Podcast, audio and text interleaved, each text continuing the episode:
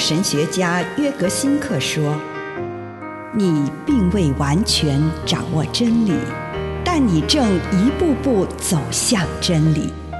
你不是真理，但真理会塑造你。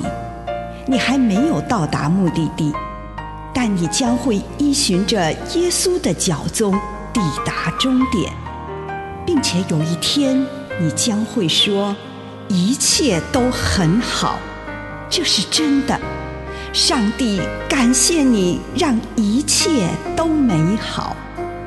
愿我们每一天都以诚实遇见上帝，遇见他人，遇见自己。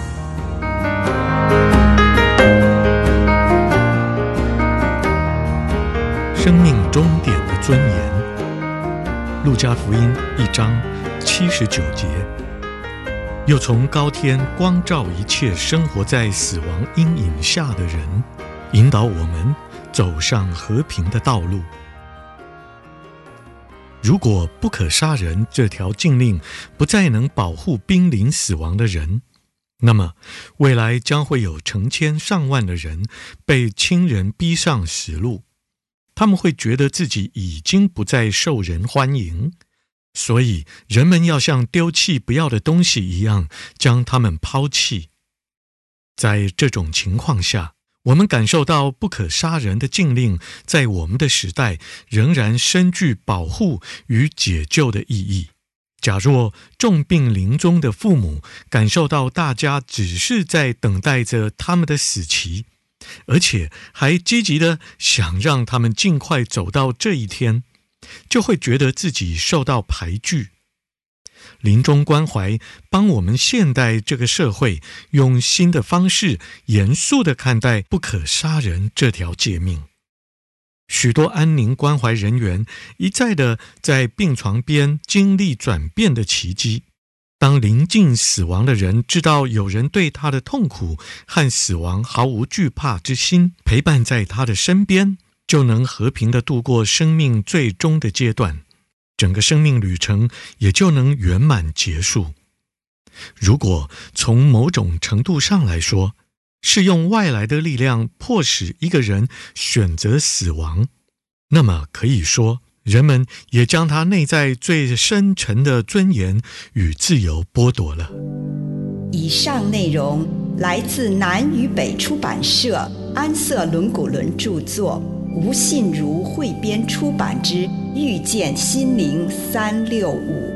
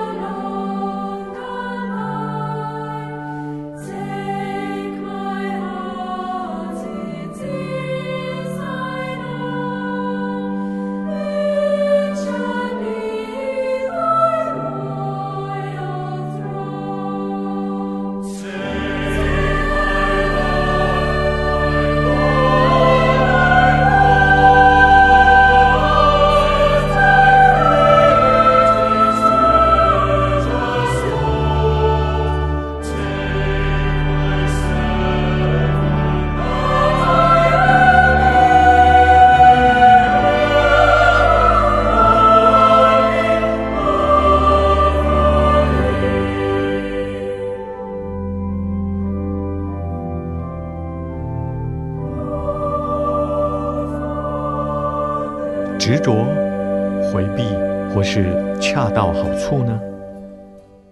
亲爱的主，孩子来到你的面前，向你献上感谢，因为我得以亲近你。奉主耶稣的圣名，阿门。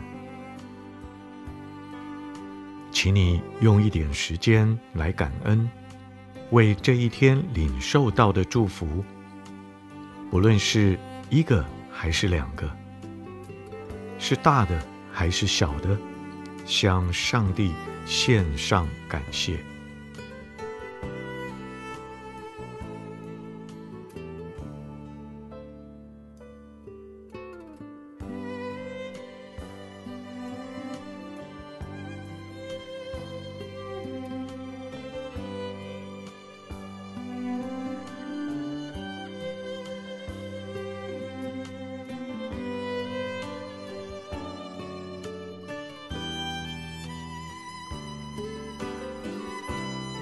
请你在上帝的临在当中，坐在他的面前，回顾过去这一天的生活，看看有没有对哪个人、哪个地方、什么事情，或是活动过度的依依不舍，是否过于依附某个人或某件事物，上了瘾吗？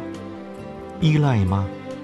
不让自己满足于初步的发现，而是要看得更深，看看是否找到两三个关于这个问题的答案。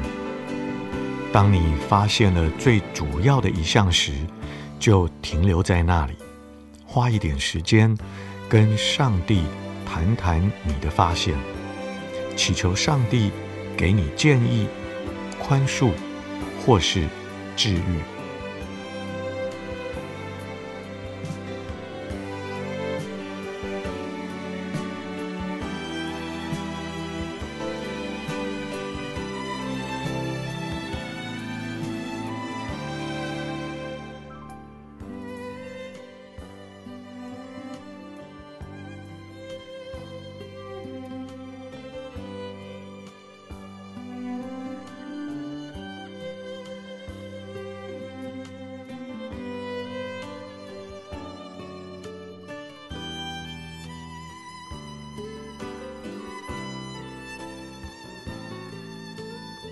接下来，跟上帝很快的看一遍今天的生活，看看有没有刻意回避某个人、某个地方、某件事或者活动，是你逃避、抗拒、刻意忽视，将它排斥在生活之外呢？这一回。再度好好的看，直到不只发现一个，而能找出两三个答案为止。然后跟上帝谈谈其中最主要的一个，并且再次求上帝为你提出建议，求主宽恕、治愈，让你静静的聆听，等待主的回复。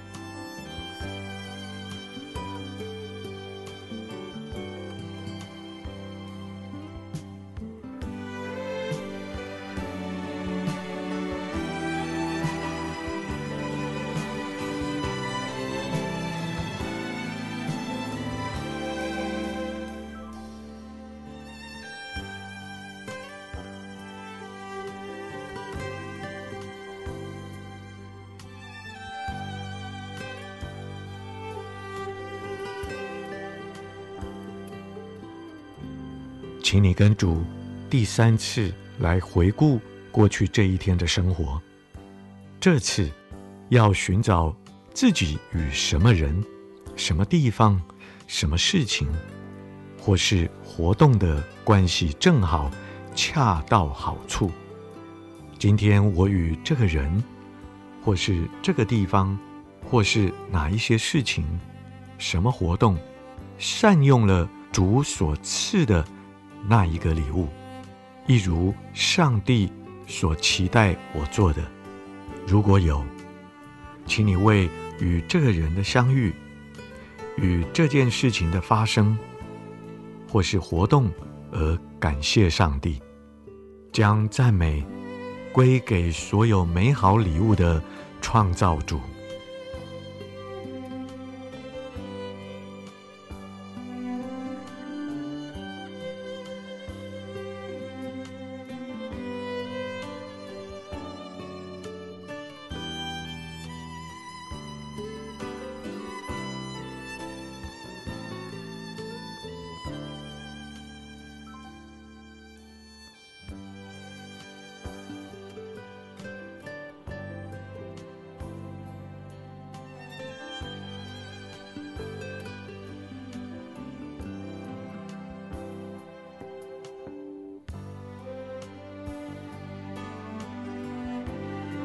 最后，回头来快速地回顾一下今天的祷告。什么时刻最富启发性，或最令我感动？回到那个时刻，花一点时间，再次跟上帝谈谈，在这个重点上驻足片刻。展望明天，求主帮助你回应他对你的呼召。并且付诸实行。